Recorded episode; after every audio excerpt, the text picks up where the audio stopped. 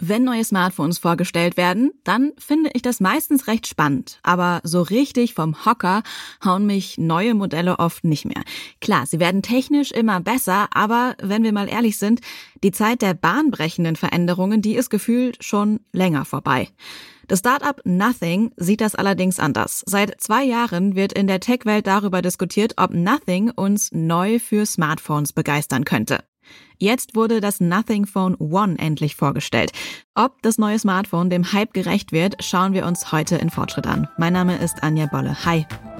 Fortschritt. Der Detektor FM Technik Podcast. Präsentiert vom Studiengang Mensch Technik Interaktion der Hochschule Magdeburg-Stendal. Nothing hat schon vor ein paar Wochen Mustergeräte an Tech-YouTuberInnen und JournalistInnen verschickt. Wir wissen also schon eine Weile, wie es aussieht. Alle technischen Details, die wurden aber jetzt erst bekannt. Marie Valituto hat sich mit T3N-Redakteur Caspar von Alverden darüber unterhalten, was das neue Smartphone kann und wer eigentlich die Köpfe hinter dem Nothing Phone sind. Don't worry, this is not going to be a two-hour keynote. We'll keep it to 15 minutes. So let's start. Also das Startup Nothing möchte ja irgendwie anders sein. Der Gründer Carl Pay sitzt an einem kleinen Tisch in einem Londoner Café, also da, wo sonst Sandwiches gegessen werden, stellt er das gehypte Nothing Phone vor.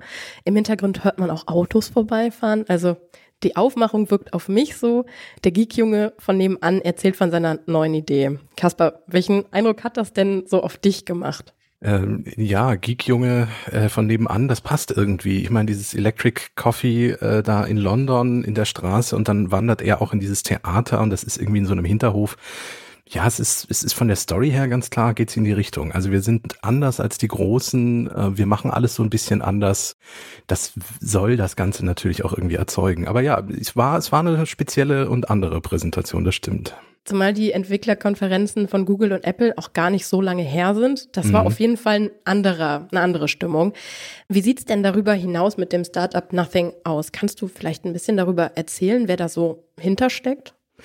Ja, also das erste Mal bei mir bewusst wurde das äh, Startup mit ihrem ersten Produkt, den Kopfhörern, die ähm, ähnlich wie das Nothing Phone einen sehr eingänglichen Namen tragen, nämlich ihr. Und die sind ähnlich auch aufgebaut, die waren durchsichtig und auch da war das Marketing schon ein bisschen so ganz besonders. Und da habe ich das erste Mal von der Firma gehört. Von dem Gründer hatte ich davor schon gehört. Carl Pei, der ist nämlich Mitgründer von OnePlus gewesen. Und das ist eine Smartphone-Firma, die man, wenn man sich mit Smartphones ein bisschen beschäftigt, auch schon länger kennt. Das ist inzwischen nämlich auch eine der großen Firmen. Vor zwei Jahren, anderthalb, zwei Jahren, ist dann ähm, Nothing entstanden, die, also die Firma, äh, da das Startup gegründet worden.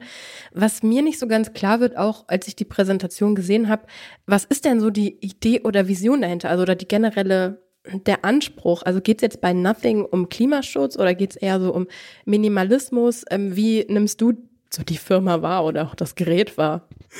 Ähm, du hast es am Anfang schon so ein bisschen gesagt, anders zu sein, ist, glaube ich, so einer der Punkte. Muss man ja irgendwie auch, weil man will ja gegen die großen Firmen antreten. Äh, man will ja auch mit einem neu gegründeten Firma sein Smartphone irgendwie etablieren. Das heißt, man mhm. muss irgendwie anders sein. Ich fand sehr schön, dass das Thema äh, Nachhaltigkeit zwar in dieser Keynote auch vorkam, aber so abgetan wurde mit, äh, wir reden nicht drüber, wir machen einfach und lass mal zum nächsten Punkt kommen.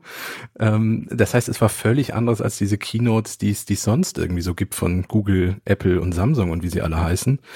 Ja, also ich glaube, wirklich anders zu sein, ist so ein bisschen das Ziel, um sich abzuheben und das Produkt irgendwie verkaufen zu können, was man da hat. Er spricht ja auch selber an, dass die MacherInnen von Nothing frustriert waren, dass sie das mhm. Gefühl hatten, alle Smartphones sehen irgendwie gleich aus, es kommt nichts Spannendes mehr. Und der Anspruch von Nothing ist jetzt eben noch mehr aus dem Konzept Smartphone rauszuholen.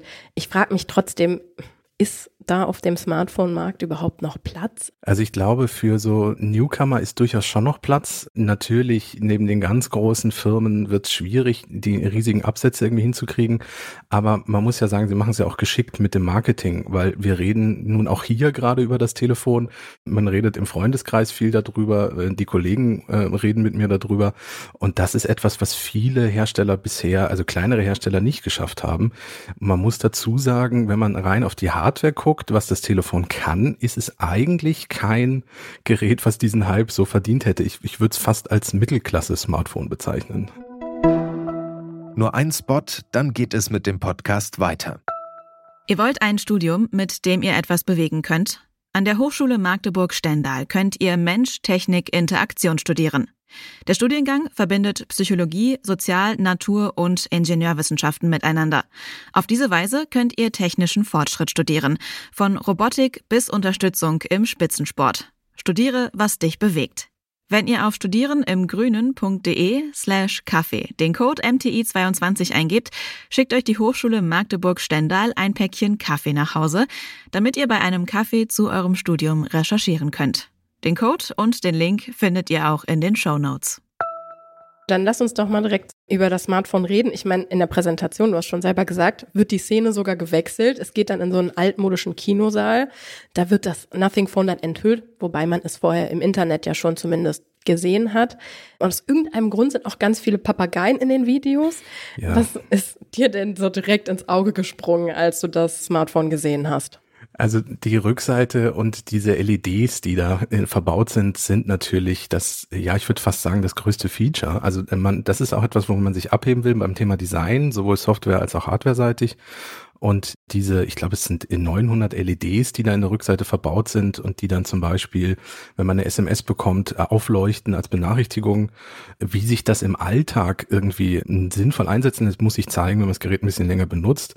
Ich sag mal, um jetzt den, den Marketing voranzutreiben und besonders zu sein und sich abzuheben, da funktionieren diese LEDs schon sehr, sehr gut. Und das ist ja etwas, was du überall auf den Fotos auch siehst. Die Rückseite ist das, was das Telefon irgendwie ausmacht, dieses, dieses Durchsichtige. Genau, also du sprichst da von diesem Glyph-Interface, ja. was dann auch irgendwie gemeint ist als eine extra Beleuchtung für Fotos und Videos, was anscheinend ja auch relativ gut funktioniert. Das wird man jetzt sehen, wenn dann auch die ja, Reviews dann dazu auch kommen und ja. man das Gerät mal eine Woche oder so benutzen kann. Dazu gibt's ja dann auch noch diese synchronisierten Klingeltöne, also dass diese Lichteffekte noch mit dem Soundeffekt irgendwie so synchronisiert sind und dann wie so ein Morsecode sind. Und wenn du das äh, Ladekabel einsteckst, siehst du, wie voll das Telefon schon ist, weil die ja. LED, wenn es halb voll ist, dann nur so halb gefüllt ist und so. Also ich sehe schon irgendwie so Nutzen, aber im Moment ist es für mich noch, ohne es ausprobiert zu haben, erstmal ein Gimmick eigentlich. Zumal das ja auch ein Feature ist, die LED-Anzeigen hinten auf den ähm, Smartphones, die sind ja eher verschwunden, als dass sie mehr mhm. geworden sind. Mal gucken, ob das dann halt auch wirklich jetzt Menschen anspricht. Ansonsten, ja, du hast die transparente Optik angesprochen. Die soll ja auch besonders lässig wirken, aber trotzdem ist da ja auch alles so angemalt, dass es schön ästhetisch ist. Also dem Zufall wird da ja auch nichts überlassen. Aber sonst beim Aufbau, gibt es da irgendein Smartphone, mit dem man das sehr gut vergleichen kann? Also wie gesagt, ich würde so ein bisschen die Mittelklasse-Smartphones herziehen, die es ja auch zum Beispiel von Samsung gibt. Ähm, also das Telefon hat ein 120 Hertz äh, Display OLED, 6,5 Zoll. Das ist nicht schlecht, aber es ist jetzt auch nichts irgendwie weltüberragendes. Ähm, der 50 Megapixel äh, Hauptkamerasensor ist auch kein schlechter, aber eben halt auch nicht einer, wie er in äh, manchen Huawei-Modellen oder in den neuesten iPhones irgendwie verbaut ist, der sich dann hervortut. Ähm, USB-C ist mit drin, kabelloses Laden, das können andere Hersteller auch. Ähm, es ist ein Fingerabdrucksensor unter dem Display. Das sind alles keine schlechten Dinge, vor allem für den Preis, über den wir ja gleich noch sprechen können. Aber es ist halt nichts, wo man sagt, rein hardware-seitig hebt sich dieses Telefon von den Eckdaten ab von anderen. Je nach Ausstattung kostet es ja so zwischen 470 und 550 Euro. Ja. Ist das für dich ein guter Preis für das, was drinsteckt? Also ich finde es durchaus einen angemessenen Preis. Preise von Smartphones sind oft ja manchmal einfach auch wirklich nur noch aus dem Himmel gegriffen, hat man das Gefühl. Ähm, gerade wenn man so in etwas äh, technisch fortgeschrittener Bereiche wie diese Klapphandys mit biegbaren Displays irgendwie vordringt, da schreiben die Hersteller ja vierstellige Zahlen dran. Und dann ist so ein Mittelklasse-Smartphone für um die 500 Euro bis zu 550 Euro, finde ich für das, was drin ist, auch angemessen. Dann ist natürlich auch die spannende Frage, welche Software wird verwendet? Was nutzt Nothing da? Also im Grunde steckt darunter ein Android 12, ähm, was auch einigermaßen in Ruhe gelassen wird, sage ich mal. Äh, der Gründer Carl Pay hat es auf äh, der Präsentation auch erzählt.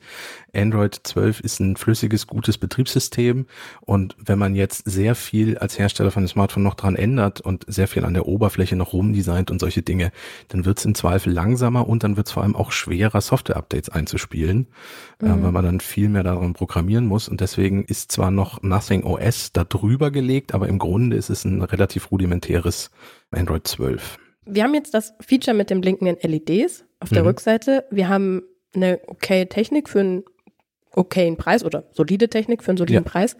Für wen ist das Nothing Phone deiner Meinung denn was? Jetzt direkt für Leute, die sich wirklich für Technik interessieren und ähm, sich von diesem Marketing anstecken lassen. Ich meine, es gab ja auch äh, Wartelistenplätze, wo man sich irgendwie nach oben ähm, bewegen konnte, wenn man Leute irgendwie einlädt und Freunde und Bekannte und so.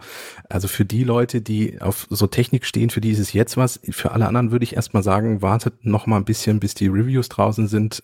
Ich habe den Eindruck, ohne es jetzt selbst in der Hand zu haben, dass es tatsächlich ein gutes Mittelklasse-Telefon ist für Leute, die jetzt nicht die allerbeste Kamera brauchen und immer die allergrößte, neueste Technik, die sich aber für Design interessieren und die vor allem gerne ein relativ rudimentäres Android haben, was ja durchaus auch eine gute Sache ist. Was kann das Nothing Phone? Das haben meine Kollegin Marie Valituto und T3N-Redakteur Caspar von Alverden sich genauer angeschaut. Ab dem 21. Juli gibt's das neue Smartphone dann auch in Deutschland zu kaufen.